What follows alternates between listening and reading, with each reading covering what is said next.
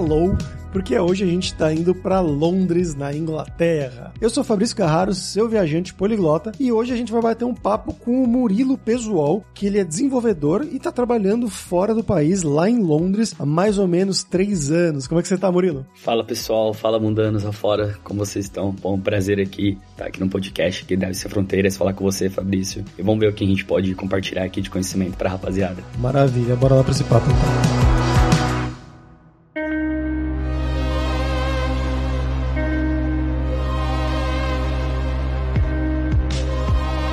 Murilo, pra gente começar aqui, como sempre, né? Eu quero que você conte um pouquinho da sua vida para os nossos ouvintes. Então, de onde que você é do Brasil, o que, que você fez da vida de estudos, né? Um passo a passo mais ou menos, até você chegar aí em Londres, na Inglaterra. Bom, vou tentar resumir um pouco, mas basicamente eu sou de São Paulo, da Zona Leste, uma cidade chamada Suzano, talvez algumas pessoas conheçam. Sempre estudei em escola pública, tanto no ensino fundamental, ensino médio, e durante o ensino médio, praticamente toda a minha adolescência eu sempre curti videogame, jogo, computador, essas coisas eu sempre curti muito. E eu achei, putz, cara, eu acho que trabalhar com computador deve ser interessante, só que naquela época eu não sabia nada sobre isso. Falei, ah, vou fazer um cursinho de informática básica. Então eu comecei fazendo aqueles cursinhos nas escolinhas que tem normalmente nas cidades pequenas, né? Curti, aprendi primeiro Word, Excel, essas coisas bem básicas, como abrir o navegador, fazer uma pesquisa no Google, essas coisas básicas. Eu falei, pô, legal, quais cursos eu, eu posso fazer, eu poderia fazer para mim entender mais um pouquinho dessa área, ser um, um pouco mais avançado, porque nesses cursos básicos era só Word mesmo. Aí eu procurei, encontrei um curso técnico que eu poderia fazer o curso técnico e o ensino médio, então eu continuei estudando na, na escola pública, no ensino médio, mas eu fiz também um curso técnico de informática informática, aonde nele eu tive o meu primeiro contato com programação e foi ali que eu, eu decidi, putz, cara, eu acho que realmente é, é, isso que eu gosto, porque eu não era bom em nada na minha vida, praticamente. Eu era bom em duas coisas. A primeira, jogar futebol, e a segunda é fuçar no computador e quebrar. Então, eu era bom nessas duas coisas. Então, eu fiz esse curso de técnico de informática, aprendi Pascal, na época era Pascal, Delphi, e eu curti muito. Eu falei, putz, cara, é muito legal a programação. Naquela época ainda não era igual hoje no mercado, onde você tem, por exemplo, Dev Sem Fronteiras, para compartilhar conhecimento, YouTube, podcast, etc. Então, falei, pô, legal. Terminei a escola, falei, tá, o que, que eu vou fazer? Vou fazer uma faculdade. Quando eu tava naquele início ali, finalizando o curso técnico, eu comecei a pesquisar quais cursos eu poderia fazer. Dentre eles, eu escolhi sistemas de informação. Então, fiz sistemas de informação na UMC, que é na Universidade de Mogi das Cruzes, que é lá da minha cidade praticamente. E resumidamente, é isso, a trajetória acadêmica, vamos dizer assim. Claro, eu fiz diversos outros cursos, uma plataforma que me ajudou muito, né? Nenhum jabá, mas a Lura. Então, eu fiz praticamente eu zerei, eu zerei a Lura. Eu fui usuário da Lura nos últimos quatro anos. Nos últimos quatro anos eu fui praticamente a faculdade inteira aluno da, da Lura. Eu zerei todos os cursos de Java, teste, zerei os cursos de certificação. Inclusive comprei o, o livro de certificação Java 8, que tem na, na casa do código. E aí eu fiz certificação Java, justamente com a ajuda da Lura. E praticamente é isso. Eu fiz diversos outros cursos, certificação e tudo mais. E resumindo, a parte acadêmica é mais ou menos essa. Pior que na Java mesmo, porque a gente não combinou eu não sabia disso.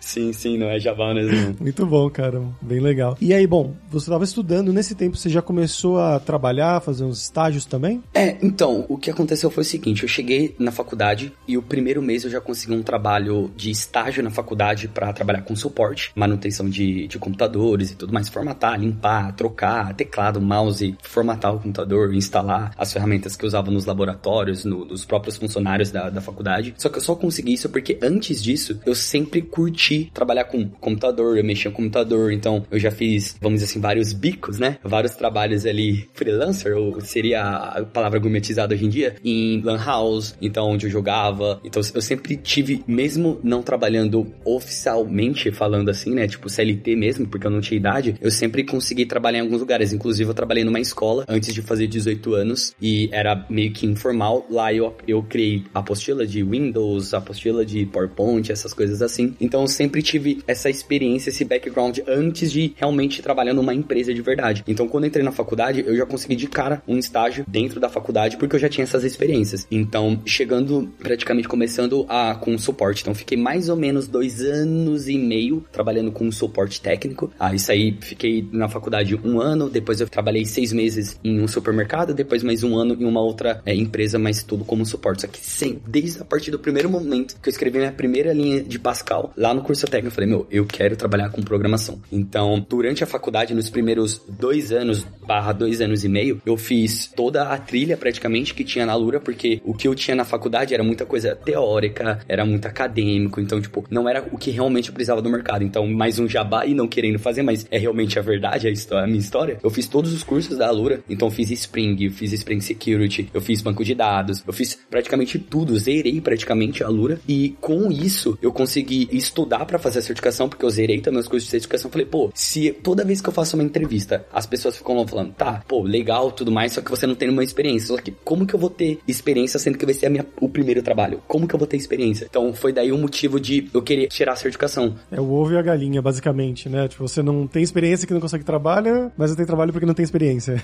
Sim, aí eu falei, tá, então eu acho que eu vou ter que precisar tirar uma certificação. E na época era o Java 8, então fiz a trilha de, de estudo ali, o, o livro também da Casa do Código, imprimi, eu anotei, eu fiz a prova de certificação, não passei de primeira, depois continuei estudando e passei de segunda. É, a prova foi praticamente nove meses estudando, fazendo estudantes, porque naquela época era praticamente estágio, não tinha muito dinheiro, era, se eu não me engano, na época eu acho que eu paguei 700 reais pra fazer a prova, e eu ganhava tipo 650 como estágio, então era bem pouco, era mais do que eu ganhava. E praticamente eu consegui tirar a certificação e consegui o primeiro emprego como programador. Eu consegui um, uma oportunidade na Prodesp e o cara me deu a oportunidade, primeiro trabalho ali, formal realmente, era CLT. Então foi mais ou menos assim, mais resumindo, foi assim que eu consegui a minha primeira oportunidade como programador. Isso foi em que ano? Cara, aí tu me pegou. Eu acho que foi 2017, 2016 e meio, junho, julho de 2016 ou junho, julho de 2017. Como programador mesmo, foi nesse ano, mais ou menos, se eu não tiver errado. Mas,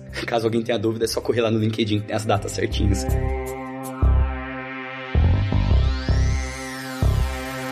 E disso, como que evoluiu até chegar o momento de você ir para fora? Você estava buscando isso? Vieram atrás de você? Então, eu consegui minha primeira oportunidade de emprego em São Paulo. Como eu sou de, de uma cidade mais pro interior, né, que é Suzano, para quem não conhece, fica um pouquinho longe da capital. Eu fiquei praticamente três meses nesse primeiro emprego, porque o líder técnico da onde eu tava dessa empresa foi chamado para trabalhar em uma outra empresa como PJ. Ele falou assim: Ó, oh, eu curti o seu trabalho, você quer trabalhar comigo? Aí eu falei: pô, beleza, né? Eu acho que, pô, eu curti, é o líder técnico, ele me deu oportunidade e tudo mais. Eu falei: não, bora junto. Ele falou: tá, só que é PJ. Aí eu falei: tá, o que que é isso? Tipo, eu não tinha a mínima ideia do que era isso. Eu falei: cara, eu não sei. Então foi, né, foi um, um marco na minha vida onde eu saí do CLT e fui pro PJ, consegui um outro emprego junto com esse meu líder técnico como PJ e foi ali que basicamente a minha cabeça mudou, porque ali eu tive que aprender a correr atrás de computador, como funciona para gerar nota, eu aprendi a negociar o salário, eu aprendi mais ou menos como funciona esse, esse mundo business, esse mundo de contratação, empresa. Então foi ali que deu um estalo, falou, putz, funciona desse jeito aqui no Brasil, funciona assado, X, Y, Z. Eu falei, tá, beleza. Minha família tem cidadania italiana. Na verdade, naquela época ninguém tinha, a gente sabia que tinha cidadania italiana por conta do nome, por conta do avô do meu avô, mas ninguém tinha a, a cidadania cidadania mesmo. E um primo meu foi pra Itália, e minha tia também foi pra Itália, e eles foram tirar a cidadania. E eu sempre tive, durante a, na adolescência, eu sempre via aqueles vídeos, pô, dos Estados Unidos, a galera trabalhando fora, fazendo intercâmbio, escola, high school. Eu falei, cara, eu sempre quis aprender inglês e fazer intercâmbio. Só que como eu vim de uma família humilde, eu, eu não era pobre, mas não era rico, então, mas eu não tive a oportunidade de fazer um intercâmbio, ou de estudar inglês, ou de fazer essas coisas. Era, era escola ali e o básico do básico que tinha que ter. Então, falei, putz, cara, eu acho que seria essa é a chance de eu tentar migrar para fora do país para tentar fazer esse intercâmbio. Então, teoricamente, ninguém veio atrás de mim. O que eu fiz foi, tá, beleza, o que, que eu preciso? Ah, eu preciso juntar tanto de dinheiro para sair do Brasil, ir pra Itália, pegar o passaporte, pegar a cidadania italiana e depois, sei lá, se virar. Então foi mais ou menos isso que eu fiz. Me planejei um ano, fui pra Itália, peguei minha cidadania e falei, tá, agora eu vou pra Inglaterra. Por que Inglaterra? Porque dentre os países da Europa que um, um cidadão europeu pode morar, a Inglaterra estava incluso antes do Brexit porque isso foi em 2020, e que o Brexit é a saída da, do, do, Reino Unido da União Europeia. Então, pós-Brexit, ninguém europeu, vamos dizer assim, teria fácil acesso para entrar aqui. Falei, tá, eu vou. Por quê? Por conta do inglês, só por conta disso, porque eu queria muito aprender a falar inglês e a melhor forma, acho que você morando e vivendo num país que fala a língua vai te ajudar mais. Tinha oportunidade para ficar na Itália ou na Alemanha, na Espanha, mas falei, não, inglês. Então, eu escolhi a Inglaterra porque eu já tinha visto algumas coisas sobre a Irlanda ou sobre outros países ali que tem o inglês ali ali como língua primária, vamos dizer assim. Só que eu acabei escolhendo a Inglaterra e foi assim que eu cheguei. Aí, resumidamente, eu cheguei aqui, não conseguia falar nem qual é o meu nome em inglês, e aí é papo pra continuar aqui no podcast. É, então você só, você não tinha emprego, nada, você só chegou na loucura, basicamente. Você tinha uma grana guardada quando você chegou aí? É, então, eu, realmente, eu não tinha nenhum emprego aqui. O que aconteceu foi, como eu descobri esse mundo do PJ lá atrás, trabalhava numa empresa chamada Trustion, tava trabalhando lá um ano, eu conversei com a, a Sandra, que era a, a chefe praticamente lá, eu, ela gostava muito do meu trabalho e eu gostava muito dela também, eu tenho uma admiração muito, muito assim, ela é muito top e se ela escutar um dia isso, muito obrigado pela oportunidade que você me deu, mas enfim, eu falei assim para ela, olha, eu tô planejando ir lá pra Itália e da Itália eu vou pra Inglaterra e vou me aventurar e vou, sei lá, ver o que dá, beleza? E, e eu era PJ, falei, ó, você tem dois meses para contratar outra pessoa, dois, três meses, acho que foi três meses. Eu sempre fui transparente com nos lugares que eu trabalhei, então eu sempre falei, olha, é, eu não posso entrar, começar agora, eu tenho que dar dois meses pro pessoal lá, mas quando eu precisar sair da empresa ou precisar deixar o emprego, eu também vou te dar esse tempo. Então eu falei para ela, ó, dois, três meses eu vou estar tá saindo, mas caso você queira que eu trabalhe remotamente da Itália, eu aceitaria. Ela falou, não, beleza, vamos fazer o seguinte, ó, a gente trabalha faz um mês, beleza? A gente faz um mês remoto e se der certo, você continua até você conseguir um emprego por lá, beleza? Eu falei, pô, fechou, né? Porque eu já tinha, né, eu já tinha separado um dinheiro que me manteria mais ou menos dois meses, depois disso eu ia morar na ponte, debaixo da ponte e comer sei lá o que. Então eu falei, não, beleza então. Fechou? Top. Claro que não dá pra pegar o, o seu salário em real e transformar em euro ou em libra, você praticamente não vive, mas é melhor do que nada. Eu falei, fechou. Só que o que aconteceu? Eu cheguei no dia 31 de janeiro de 2020 na Itália. Para quem não lembra, vamos revisar duas semanas, praticamente acho que foi 13 dias depois que eu pisei na Itália, aconteceu uma coisa chamada lockdown, por conta de uma coisa chamada Covid. Pô, então, foi você que trouxe, né? então, entendeu? Cara, aí foi assim, aí ela falou assim, olha, seguinte, seguinte aqui, toda a rapaziada aqui de São Paulo, aqui, que era na Avenida Paulista, a empresa, tá todo mundo remoto. Então, Murilo, se você não der certo, a empresa toda não vai dar certo. então, então, meio que, opa, beleza, então não vai ser mais um mês. Vai ser até a Covid acabar, porque todo mundo no Brasil também estava remoto. Então, o, o, o legal dessa empresa é que eu consegui trabalhar remoto, porque desde que eu entrei na empresa, eu trabalhei com o meu próprio computador. Eles forneciam, mas eu queria usar, usar o meu próprio computador. Então, eles deixaram. Então, isso foi super show, porque eu não precisei configurar, não precisei mudar, sabe? Não teve teve nada de compliance, enfim, nada disso. Então, resumindo é isso, eu cheguei na Itália e continuei trabalhando pro Brasil, com o horário do Brasil, e então sempre tava entrando uma graninha ali para mim, eu não fiquei sem trabalhar, entendeu? Aí quando eu cheguei na Inglaterra, demorou praticamente 28 dias para mim conseguir um emprego, e sem inglês. Caramba. Eu te conto a proeza.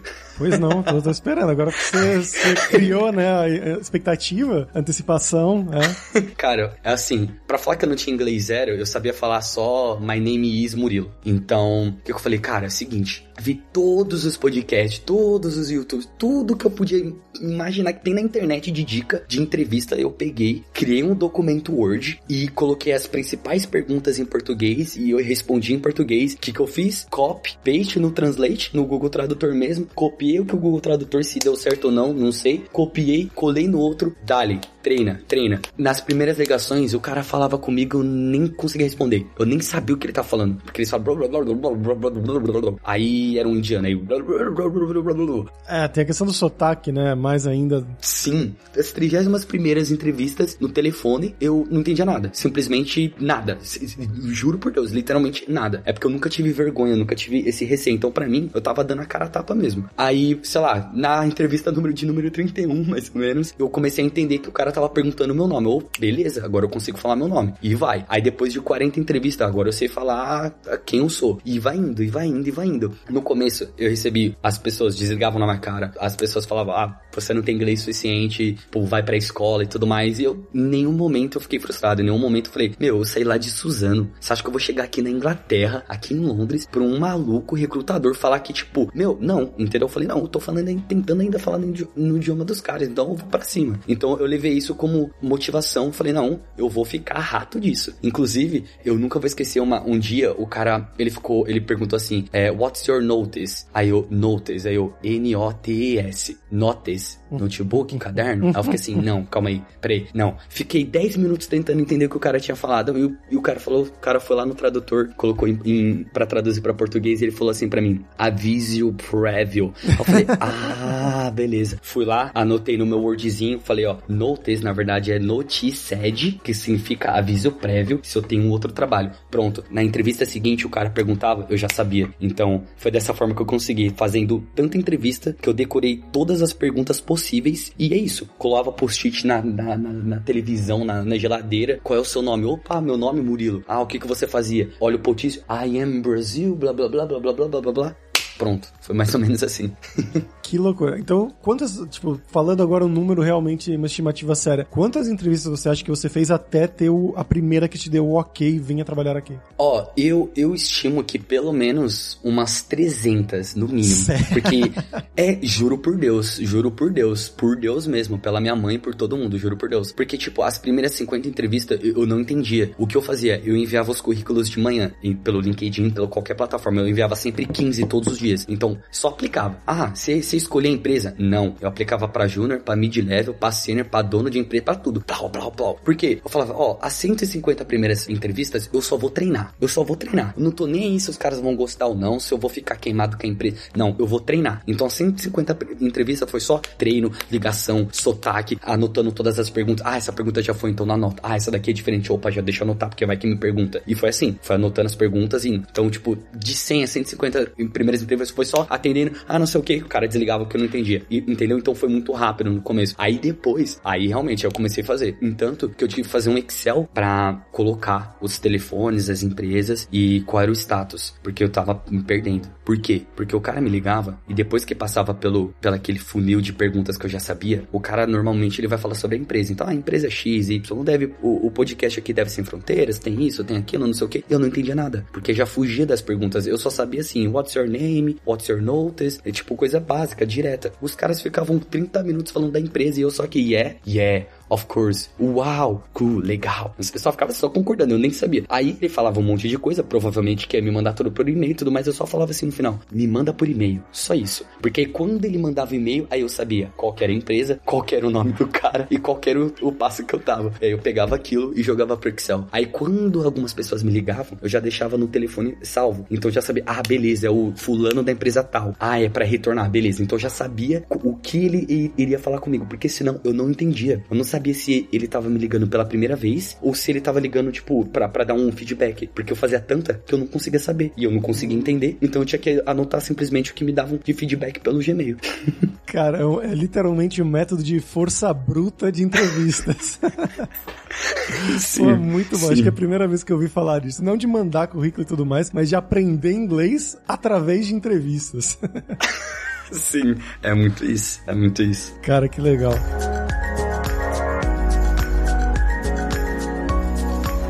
Mas aí, é, quando você finalmente fez essa entrevista maravilhosa, essa que você passou, o que, que você acha que foi diferente? Além do nível do inglês, do seu que estava melhor, com certeza, você acha que você aprendeu também mais de questões técnicas que eles pediram nas entrevistas anteriores, que você pôde usar nessa? E quais foram essas questões que te fizeram? Olha, eu consegui, a primeira oportunidade, eu trabalhei aqui como se fosse um PJ daqui, que eles chamam de contract aqui, e foi numa empresa, era uma startup, uma, uma empresa romena, e depois eu conto a história, mas eles praticamente meio que me usaram. Mas essa empresa, o teste técnico foi simples, foi criar um, um, um front-end em Angular e um serviço em back-end em Spring com Java. Então eu tive que fazer esse teste, então foi mais tranquilo. Mas 95% da maioria das empresas, os testes são tudo sobre ah, algoritmo, estrutura de dados, aqueles probleminhas de hacker rank. E já fazendo um jabá, porque não tem como. É, a verdade, eu não posso não falar. Eu fiz todos os cursos de estrutura de dados e algoritmos que tem na Lura. Então, então, é, o Guilherme que dá aula, então é, é, muito legal. Tem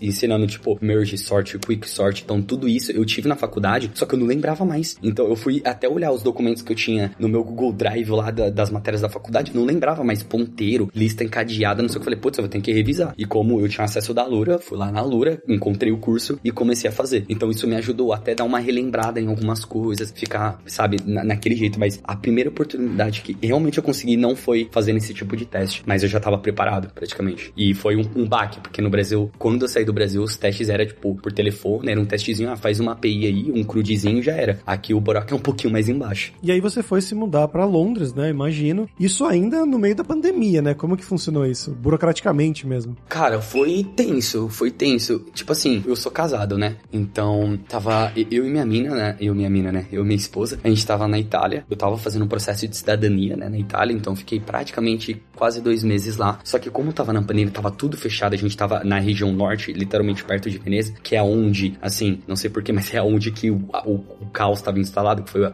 a região mais afetada da Itália pela Covid. Ela teve que vir antes para Inglaterra. Aí, quando ela veio para Inglaterra, ela veio mais ou menos um mês, um mês antes, e eu fui depois, um mês depois. Os meus pais, eles também fizeram a cidadania e estavam na Inglaterra. Só que, tipo, eles iam voltar pro Brasil. Então, eles ficaram um tempinho lá para esperar minha esposa chegar. E minha esposa chegou. Aí, depois de um mês, eu cheguei na Inglaterra e a gente ficou lá praticamente um mês em uma cidade onde meus pais estavam. E depois eu fiquei em Londres, que é onde eu moro até hoje. Porque aí meus pais me abandonou de novo, me abandonaram e foram voltar pro Brasil. Então, foi mais ou menos essa foi a logística. Mas o problema da questão da Covid foi que quando a minha esposa foi pra, pra Inglaterra, veio aqui pra Inglaterra, tinha tipo ela e mais duas pessoas. Quando eu vim, eu tive que ser escoltado praticamente no aeroporto, porque quando eu cheguei lá no aeroporto, eu não conseguia falar italiano, não conseguia falar inglês, não conseguia falar até português. Quando alguém falava português, eu não entendia, porque, oh, pera, ah, não, é português, ah, tá, pode, posso falar português. Então, foi um caos, porque lá, quando eu cheguei pra, pra vir pra cá no aeroporto, a mulher falou, tá, você é italiano, mas você não fala italiano. Eu falei, não, cara, cara, eu peguei a cidadania, não sei o que, babá. Aí a mulher, ah, tá, a gente vai ver se o seu documento é de verdade. Aí ligou pro assessor, aí não sei o que. Aí chamou o policialzinho e falou, a gente vai te escutar até a porta lá do avião, qualquer problema que você tiver, não sei o que. Aí eu cheguei aqui na Inglaterra, ó, oh, fiquei sabendo que você teve problema na, na Itália, a gente vai verificar aqui, não sei o que, antecedentes. Falei, meu Deus do céu, cara, eu só estou viajando. Só porque era Covid, não tinha ninguém, eles provavelmente não tinha nada para fazer. Falou, ah, vamos fazer alguma coisa? Vamos checar se esse cara aqui tá, tá todo legal. Então, assim, eu teve esses probleminhas. Mas para mim, assim, eu até curto curto, assim, eu até achei, achei legal. Falei, cara, que legal,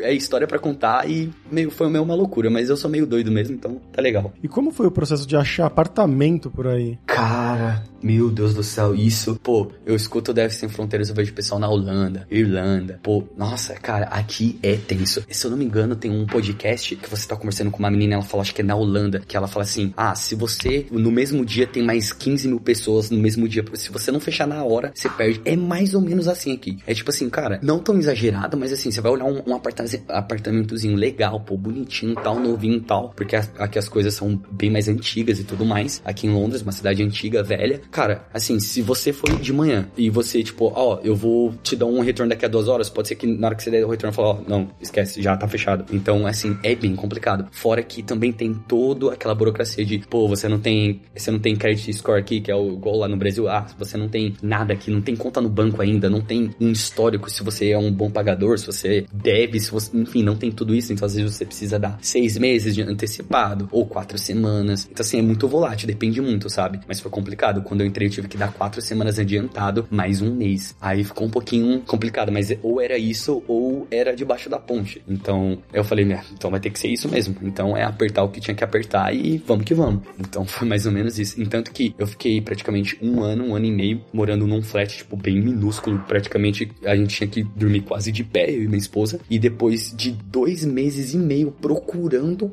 um outro apartamento, a gente conseguiu onde eu moro atualmente. Então demorei mais ou menos dois meses e meio. Tipo assim, olhando realmente com calma, olhando um lugar confortável, não sei o que, localização, blá blá blá. Dois meses e meio. Eu coloco sempre esse tempo. Se alguém quiser vir pra cá, é mais ou menos esse tempo. É, realmente o pessoal fala que na Europa tá cada vez pior essa questão de, de habitação e tudo mais. Tem várias, vários governos passando leis a esse respeito, né? Pra pessoa que aluga apartamentos, por exemplo, chineses, americanos, que alugam apartamentos na Europa para usar como Airbnb, né? Tipo, pra colocar no site de Airbnb e usar como uma maneira de fazer dinheiro. Os próprios europeus fazem isso, na verdade, os próprios locais fazem isso. Mas é, é um grande fator que os governos, inclusive, estão tentando passar leis, lá na Espanha, pelo menos, é que eu tô mais perto, para tentar acabar com isso ou, ou limitar isso de alguma maneira. Mas, Murilo, você começou a trabalhar meio da pandemia, imagino que você começou a trabalhar só remoto mesmo, né? Cara, é, foi só remoto. Eu fiquei praticamente, pô, a pandemia toda remotamente. No primeiro emprego que eu tive, que era como se fosse um PJ, como eu já disse, eu fiquei seis meses na empresa romena e nessa empresa os caras eles eram todos romenos e eles falavam entre eles, então eles não falavam comigo, eles falavam inglês, mas a gente só se comunicava por Slack. Então eu não tive contato, sabe, de fazer uma reunião, fazer, sabe, eu não tive nenhum contato. Então meio que foi bom, meio que foi ruim, porque eu não consegui treinar e praticar o inglês, então ficou meio naquela. Só eu estava trabalhando, então eu não, não tinha dinheiro para pagar um curso de inglês para realmente estudar. Tava tudo fechado, todas as escolas fechadas, nada funcionando. Então foi meio que seis meses assim, trancado em casa, com depressão e saudade da família, fazendo 30 graus no Brasil. Não sei se você conhece, tem um, um curso, ouvi falar que é muito bom, se chama Alura Língua, que quem é membro da Alura pode usar.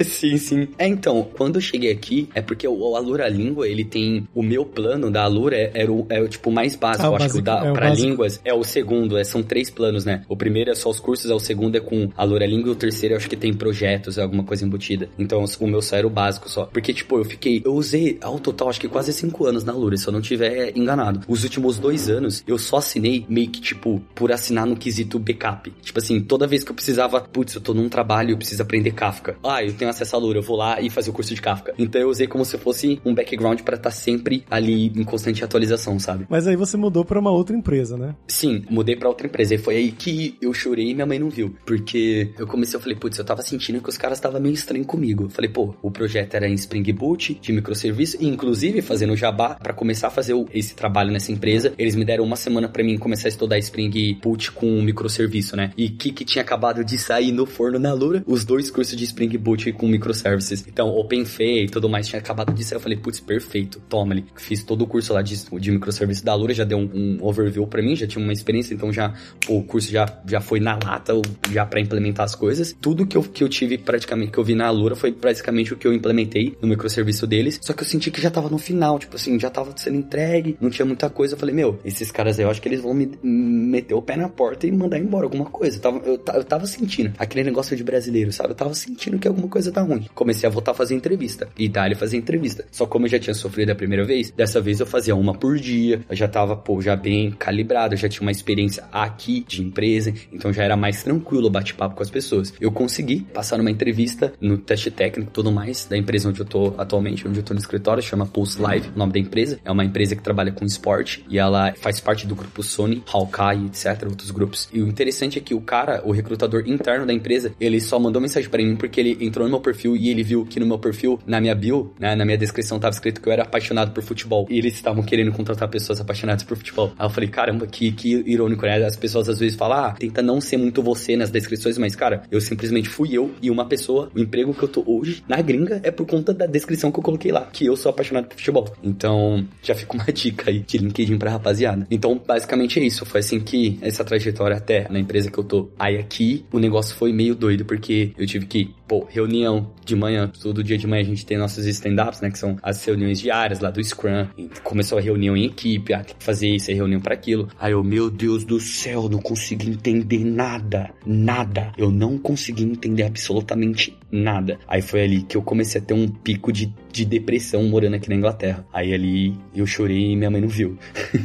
Acho que influencia muito, né, a questão de que o pessoal fala da síndrome do impostor, né? Tipo, eles vão descobrir que eu tô aqui, que eu não sou bom bastante, ou alguma coisa assim, né? Nossa, tudo.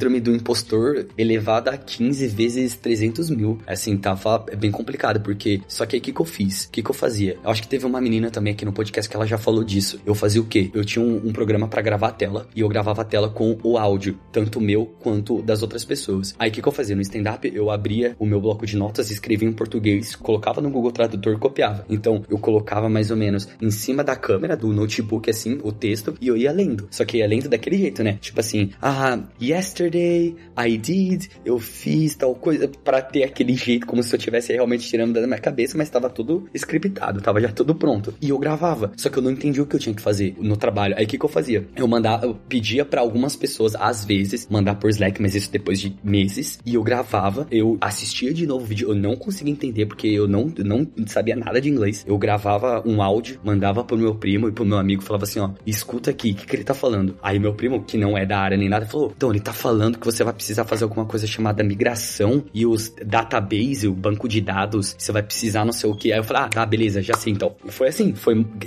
gravando pelo WhatsApp o áudio do vídeo, mandando pro meu primo e meu primo falando o que eu tinha que fazer. Eu fiquei nesse, desse jeito os primeiros seis meses. Caraca, que loucura. Se alguém quiser uma dica aí de como fazer isso de um modo mais. É, um modo power, vamos dizer assim, é você gravar as reuniões suas de trabalho e aí vai no, no Google Docs mesmo lá, ele tem uma coisa, né? Uma opção lá que você consegue fazer o computador, por você tá no Windows, você consegue fazer o computador escutar o próprio computador. E aí lá no Google Docs tem a função de áudio para texto, né? De acho que é speech to text, se não me engano. Você clica lá e dá um play no vídeo, dá um play na função lá de áudio para texto do Google Docs e ele começa a transcrever o que está sendo falado. Então você está tocando o vídeo, ele está escutando e está transcrevendo para o inglês. E aí depois do inglês você pode fazer um Google Translate lá traduzir isso para o português. Eu recomendo aprender inglês, claro, mas nessa, nesses primeiros momentos, né, nas primeiras fases, se você estiver passando pela mesma coisa que o Murilo passou, é um jeito mais fácil de fazer isso, porque aí você não precisa pedir pro seu primo no Brasil traduzir para você. você pode ver, inclusive, uma tradução completa, né, de como isso funciona. Sim, e, e interessante, caso alguém esteja usando o Google, o Google Meet, por exemplo, agora, depois, assim, eu acho que faz uns 6, 7 meses atrás, se eu não estiver errado, eles criaram uma forma que ele traduz simultaneamente o que as pessoas estão falando durante a meeting e, e ele exporta diretamente pro seu Google Drive. Então você tem todo o Google Docs de tudo, quem falou, o nome da pessoa que falou, em qual idioma você quer. Então, assim, perfeito. Só que eu, eu não uso essas opções, eu, eu vou no, no Force mesmo, no bruto. Isso é um serviço pago? Não, é de graça mesmo pelo Google Meet. Eu achei muito interessante. Acho que faz uns 6, 7 meses. É bem interessante, é muito legal. Inclusive, o pessoal daqui, os nossos PMs, eles usam isso como prova do crime. Então, ah, aquela reunião aqui que foi falada, ele tem tudo o Google Docs, porque ele gera um Google Docs e tem, ó, o Murilo falou aqui, ó, falou que ia entregar XPTO. Então, ele, os PMs aqui, eles usam como backup das reuniões. Porque é muito mais fácil você fazer o backup do texto, da fala escrito, do que de um vídeo, né? Então, eles usam aqui. É meio que padrão aqui na empresa, todos os PMs fazem isso. Interessante.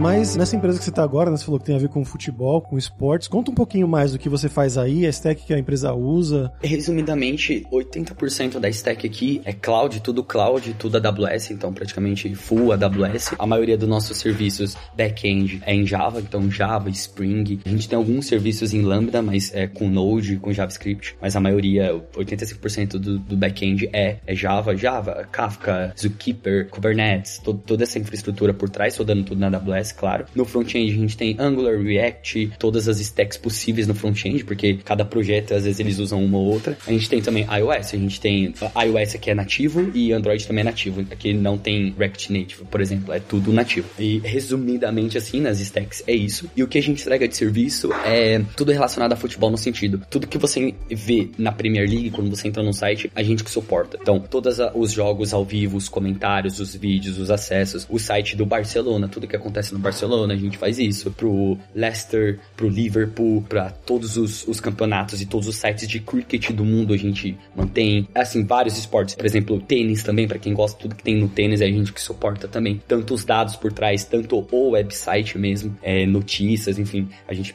é como se fosse um, um Globo Esportes de todos os esportes que a gente cuida. Então tem cricket, tênis, Fórmula I, por exemplo, que é a nova modalidade. Tudo que vai acontecer na Fórmula I a gente que mantém, a gente que tá fazendo, tá criando. É MotoGP também. Então, todos esses clientes, inclusive tudo que rolou na, na Copa do Mundo do, do Qatar, foi a nossa empresa que fez praticamente a Pulso Live junto com a Sony. Então, os aplicativos para turista, os ingressos, tudo que tinha de tecnológico foi a Pulso Live que criou. Foi uma equipe apartada, né? Porque não foi os funcionários como se fosse CLTs aqui, né? Internos. Foi um projeto separado, mas que foi a Pulso Live que fez para junto com a Hawkeye Sony Live para a Copa do Mundo, né? Pro Qatar. E eu queria perguntar, porque eu sou um fanático por futebol também, assim como você falou que é. E eu lembro quando eu fui mandar meus primeiros currículos para a Alemanha na época, em 2016, se não me engano, uma das empresas que eu tava mandando lá é a One Football, que é uma empresa que faz coisas relacionadas ao futebol, porque eu pensava, ah, eu gosto de futebol, então eu posso trabalhar como programador, como marketing, sei lá, numa empresa de futebol e isso vai ser o sonho da minha vida. É assim mesmo? Quando você tá trabalhando, né, com esse tema que você gosta muito, que é o futebol, você sente mais prazer em trabalhar para essa empresa ou não? Porque a tecnologia é a mesma trabalhar para uma empresa de futebol, uma empresa de e-commerce, de roupas. Cara, olha, assim, eu trabalhei numa fintech no Brasil, praticamente foi quase tudo banco no Brasil. É, fintech e alguns outros produtos. Mas eu acho que, assim, quase igual, mas eu acho que tem um pouquinho de vantagem de você trabalhar em, alguma, em um produto que você gosta, porque tem algumas coisas que você vai fazer. Por exemplo, precisei arrumar um bug ou adicionar uma nova feature lá, uma nova funcionalidade pro King of the Match, por exemplo, na Premier League. Pô, que legal, eu vejo as pessoas usando, o meu amigo usando fala, sabia que o, o back-end por trás disso foi eu que fiz? Isso, todos os produtos têm. Só que o legal é que eu uso aquilo, porque eu gosto de futebol. Então o legal é que quando chega na parte da regra de negócio, gols, partidas, o nome do jogador tá errado, as coisas, fala, putz, que legal, porque é algo que você entende. Por exemplo, quando eu trabalhei no projeto, a gente vai sempre, fica um tempo em um projeto, muda para outro projeto. Quando entrei, eu trabalhei na FINA, que é o site da FIFA oficial para natação. Depois eu trabalhei no cricket. Cara, cricket, eu nunca tinha visto cricket na minha vida. Então assim, eu odeio com todas as forças do planeta cricket. Então é um esporte, só que eu não gostei. Por quê? Porque a regra do cricket, nem os caras que criaram sabem. O cara que criou o cricket não sabe a regra do cricket. Então, na regra de negócio, quando tem um problema, meu Deus do céu, aí você quer pedir, putz, cara, por que, que eu não fui fazer, sei lá, cara, outra profissão? Porque você começa a ficar louco. Mas aí na hora que entra, por exemplo, no projeto que eu tô já faz um bom tempo, que é a Premier League, pô, aí é muito legal, porque é futebol. Então, os problemas que tem, putz, ah, beleza, eu já sei o que é, já sei o que é isso. Na hora que você vai trabalhar com as tabelas, com as partidas, com os comentários, as lives, os vídeos, então, tipo, putz, é legal, entendeu? Porque agora eu realmente entendo o jogo, futebol. Agora, quando é alguma coisa que você não entende, não adianta muito que nada, sabe? Eu acho que tem que ser esporte, mas com o que você gosta. Aí, aí é legal. Eu acho que, tipo, é, é muito bacana, é muito legal fazer. Bacana. É, era uma curiosidade pessoal mesmo, mas acho que tem muita gente aí que vai ter uma dúvida parecida, né? Pessoas que nunca trabalharam numa área que também é um hobby, a não ser como você falou, né? Fintech. Mas eu queria perguntar também dos seus pares aí, porque Londres é um lugar extremamente diverso, eles contratam pessoas do mundo inteiro, ainda mais pós-pandemia, né? Que aí muita gente é remota. Então eu queria saber como isso funciona para você atualmente. Você trabalha do escritório, você trabalha ainda só remoto, misto, aquele híbrido, e a relação que você tem com os seus pares hoje em dia, você consegue já sair com eles, fazer amizades e o dia a dia do trabalho é diferente do Brasil? Isso é uma pergunta bem interessante. Quando eu entrei, tava na pandemia, então eu fiquei praticamente um ano e quatro meses mais ou menos trabalhando remoto. E quando voltou, né, liberou aqui as empresas para a galera poder trabalhar e tudo mais, vida normal, entre aspas, né? A empresa falou, ó, beleza, vamos a galera voltar e tudo mais, só que ficou híbrido, então não tem uma não tem um martelo batido, mas o que as pessoas fazem, o que a empresa e os colaboradores fazem, eles vão pro escritório toda terça e quinta, por exemplo, hoje é quinta, eu tô no escritório, mas não é obrigatório. Eu só venho porque eu gosto de trocar ideia com o pessoal, conversar com a galera, tem a parte de snack aqui, bebida, cerveja, salgadinho, então café, eu, eu gosto de conversar, eu não gosto de, de ser 100% remoto, eu gosto dessa opção de ser híbrido, de ver pessoas e tudo mais. Então, falando pelo lado da empresa, não é obrigado a trabalhar fisicamente no lugar, mas eles indicam que você tente ir terça e quinta, mas não tem problema se você não for, entendeu? É mais ou menos isso. E agora, a questão de amizade com os parceiros aqui, cara, tem alguns brasileiros, inclusive quando entrei tinha um que eu não conhecia, eu só conheci depois que veio fisicamente, só que aí ele falou, putz, você ficou um ano e pouco sofrendo aqui, sozinho, e agora eu vou embora. ele tava saindo da empresa e eu conheci ele, aí praticamente não tinha mais nenhum outro brasileiro. Aí dois brasileiros que entrou mais quatro brasileiros, na verdade, mas dois brasileiros eu indiquei e entraram, porque eu faço, eu tento fazer essa força aí pros brasileiros, então eu indico todo mundo que eu posso, que entrou dois brasileiros com a minha indicação, então são quatro brasileiros, tirando as amizades com os brasileiros, que vem naturalmente, eu tenho uma amizade com um francês e com um britânico que eu acho que ele não é britânico, ele é britânico, mas eu brinco com ele e falo, cara, você não é britânico, você é brasileiro, porque ele tem um espírito de brasileiro, de, de conversar, trocar ideia, ele é o estereotipo britânico invertido, ele não é quieto, ele na festa da empresa ele tá com uma blusinha, tipo, toda de com coco e, e paz de amor, entendeu? Ele é bem o inverso ali do estereotipo. Então, assim, relativamente é tranquilo, assim, conversar com o pessoal. Assim, eles são, pô, tem muita educação, eles têm paciência quando eu não entendo ou quando eu não falo. Então, assim, eu não sei se é essa empresa, mas eles me, tipo, me abraçaram muito bem, sabe? Tipo, quando eu tiver que sair daqui, eu vou sentir, tipo, um aperto, assim, tipo, fiz algumas amizades, gostei muito da, da galera, assim. Eu não tenho nada para reclamar, de verdade. E vamos falar um pouco mais sobre o clima da cidade aí, né? Você saiu de São Paulo, passou um tempinho na Itália, uns mesezinhos, mas se mudou realmente para morar em Londres. O que você gosta de fazer aí? Você gosta da cidade? Você quer se mudar para outra cidade no futuro por não gostar daí? Como é que é? Cara, eu tô fora do Brasil, mas quando eu saí do Brasil, como eu disse, foi motivos de intercâmbio, de novas experiências, cultura, línguas e experimentar o que tem no mundo. Quando eu saí do Brasil, eu percebi que o meu lugar no Brasil. Então, eu não sei quando eu vou voltar pro Brasil, mas eu sei que um dia eu vou voltar pro Brasil. Então, eu quero criar meus filhos ou ter minha vida assim no Brasil. Eu posso mudar de, de opinião, mas a opinião que eu tenho hoje é que, tipo, eu voltaria pro Brasil. Agora, caso eu não fosse voltar pro Brasil, que seria respondendo a sua pergunta, eu acho que eu não moraria na Inglaterra pro resto da minha vida por conta do frio. Então, depois que eu saí do Brasil, eu descobri que eu amo o calor. Então, eu odeio o frio. Então, talvez da Europa, os lugares que talvez eu moraria seria ou Portugal, que eu ainda não visitei, ou Espanha, que eu já visitei e eu gostei muito. Então, tipo, talvez se fosse, se eu não tivesse a opção de voltar pro Brasil, talvez seria um país com mais cara de Brasil, tanto no clima, tanto comida, tanto isso. Agora, referente a Londres, cara, Londres é magnífico. Se não fosse o frio, cara, se não fosse o frio, aqui seria a melhor cidade do planeta. Se isso aqui fizesse 30 graus, meu Deus do céu, isso aqui ia ser. Porque, assim, é uma cidade cara. É cara, é muito cara. Só que por ter muito imigrante, eu acho que metade da população da, de Londres é imigrante. Cara, tem tudo. Tem um museu. Assim, na Europa em geral, todas as cidades são meio, meio parecidas. Mas sei lá, Londres. Eu visitei França, já visitei outros lugares, mas a, o centro mesmo, a cidade de Londres, eu acho, tipo, bem organizado. Tem, tipo, balada, festa, museu, teatro, cinema. Tudo que você imaginar de atração turística tem. Inclusive, se eu não me engano, Londres é a cidade que mais tem atrações para você fazer no mundo e gratuitas também. Então, tipo assim, pô, tem bastante, sabe? Eu acho que o que você imaginar da vida para fazer, ah, eu quero fazer X, vai ter a opção de fazer aqui. Então, acho que não tenho que reclamar. Para mim seria mesmo o calor mesmo. não, eu gosto muito de Londres também. Mas o que você falou, né? Se é Barcelona, por exemplo, né, que é onde eu moro realmente, acho que é uma cidade que você ia curtir bastante, por ser uma cidade grande, né, que tem essa parte de eventos, mas também tem o calor, né? E a população também, né? A mentalidade da população é um pouco mais parecida com a brasileira, vamos dizer assim. Né?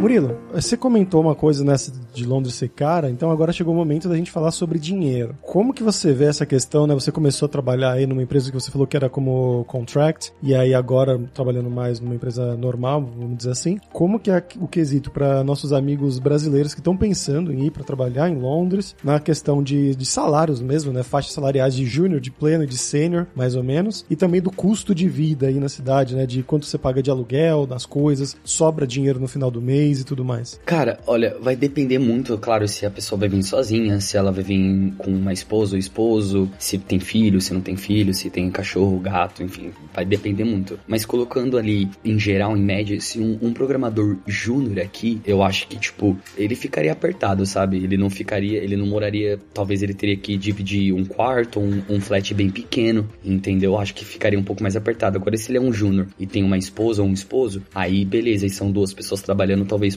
poderia pegar um apartamentozinho um pouquinho maior. Só que assim, sempre ali. Não, não esbanjando, não saindo dirigindo uma Ferrari, mas tipo, viveria uma vida assim, legal. E com, iria comer lá o, o salmãozinho japonesinho na sexta e no sábado tranquilo, ia tá de boa, sabe? Mas agora de mid-level pra cima, né, que seria o pleno daqui, eu acho que tá tranquilo, assim, tipo assim, eu atualmente sou mid-level, apesar de no Brasil já seria sênior, mas aonde eu tô, o mid-level daqui é bem alto, assim, o nível, sabe? Eu acho que dá para viver assim tranquilo, assim. Eu pago caro na aluguel, já posso falar os, os, valores em média, mais ou menos. Eu, beleza, pago aluguel, pago a minha comida, pago o, rolê, né? O rolê que eu dou com a minha esposa, pago as coisas que tem que fazer, pago o que tem que pagar, sobra uma graninha e, e dá para viver. Não sou rico, não tô esbanjando, mas assim, dá pra ficar legal, sabe? Assim, putz, eu quero comprar tal coisa, pô, vai lá e compra, sabe? Então, tipo assim, dá para viver legal. Eu não sou uma pessoa gastona, então eu sou bem tranquilo, não uso nada de marca, assim, sou bem tranquilão, mas dá para viver legal, assim. Comparando os preços agora, mais ou menos o que as outras pessoas falaram já aqui no, nesse podcast,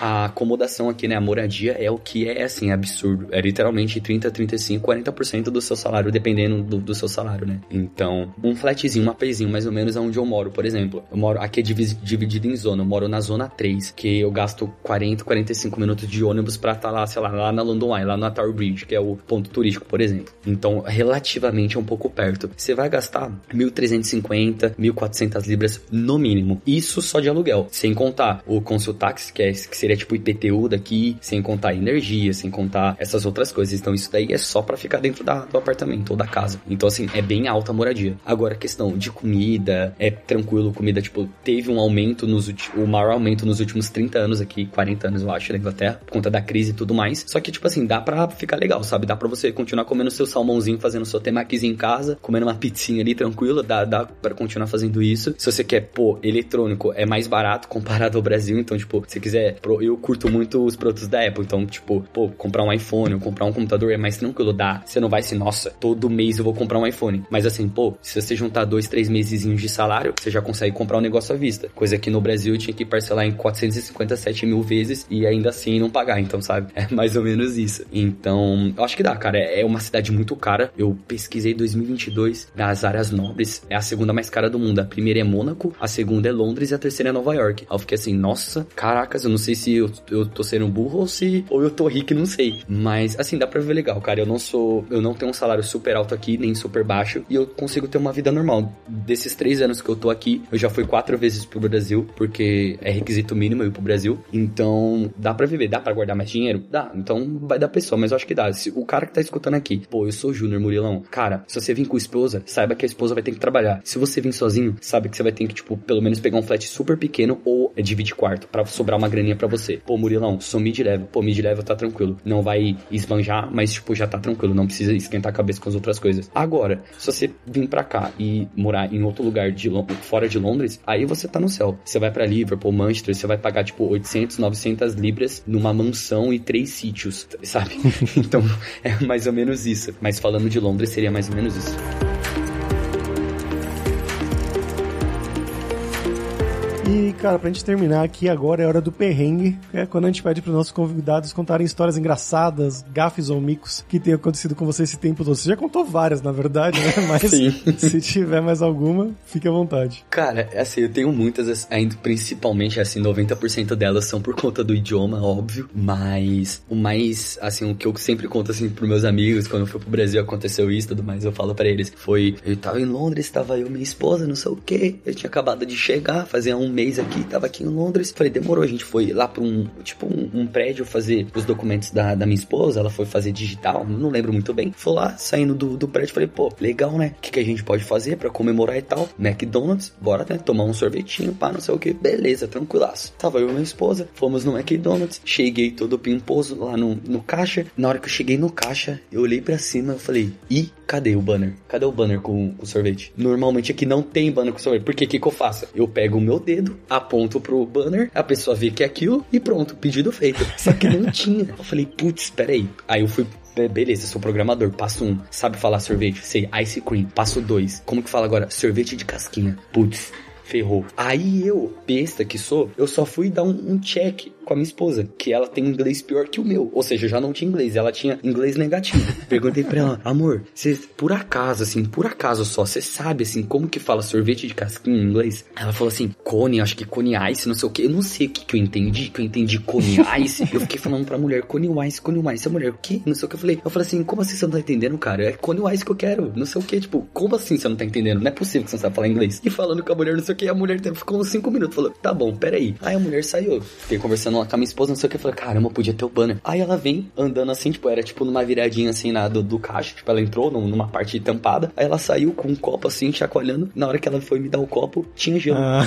Era um copo com gelo. Aí na hora que eu olhei assim, nossa, eu comecei a rir demais. Minha esposa começou a rir. Ela começou até gra me gravar assim, tipo, eu e tudo mais. Aí eu falei, não, moça, não, não, não, não, não sei o que. Ice cream, ice cream. E não sei o que. Aí eu mostrei mais ou menos no copo. Falou, ah, já sei o que você quer. Ela falou assim, quer saber? Desisto, eu quero milkshake. Pronto. Feito. Milkshake Serve, universal, né? não tem erro. Já era. Aí eu tomei um milkshake. Pô, muito bom, cara. Murilo, cara, muito obrigado pela sua participação. Tenho certeza que o pessoal vai curtir muito, vai dar várias risadas e usar seus conhecimentos, né? Então, aprendam inglês. Acho que essa é a mensagem. Com certeza. Né? e você quer divulgar alguma coisa? Cara, é, é, mais ou menos isso. Aprenda inglês, rapaziada, por favor, assim. Cara, de verdade, aprenda o inglês, ele salva vidas, de verdade mesmo. Cara, eu queria. Eu, eu tô começando agora a criar conteúdo, então se alguém quiser, me procura lá no Instagram, no YouTube, LinkedIn, qualquer coisa como Mu Pessoal ou Murilo Pessoal, pode mandar mensagem. Eu não sou famoso, então pode mandar mandar mensagem que eu respondo. Tô acostumado a responder só o cachorro e minha mãe, então manda mensagem lá e tamo junto. Os links do Murilo vão estar, como sempre, lá na descrição desse episódio em devsemfronteiras.tech.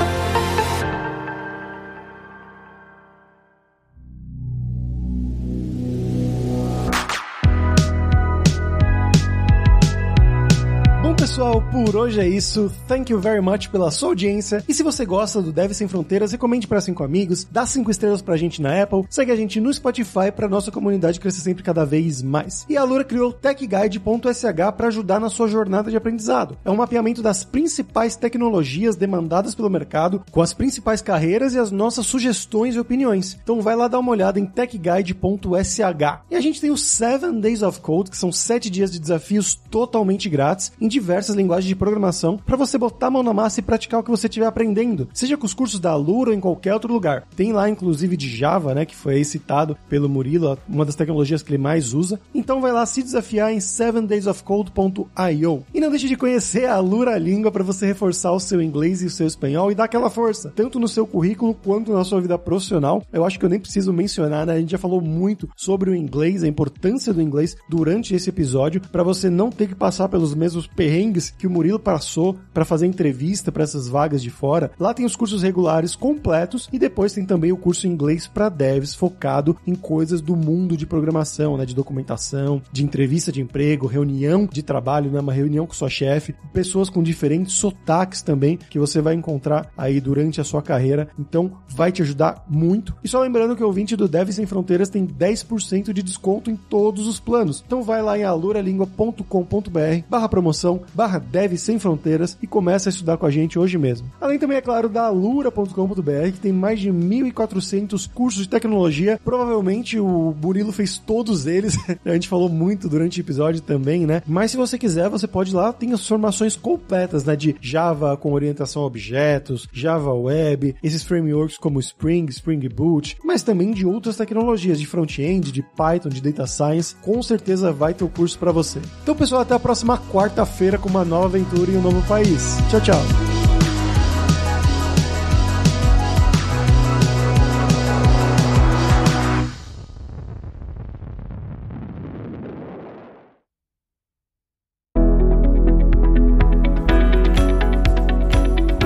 Podcast foi produzido pela Alura, Mergulhe em Tecnologia, e Faculdade FIAP, Let's Rock the Future. Edição e sonorização, Radiofobia Podcast e Multimídia.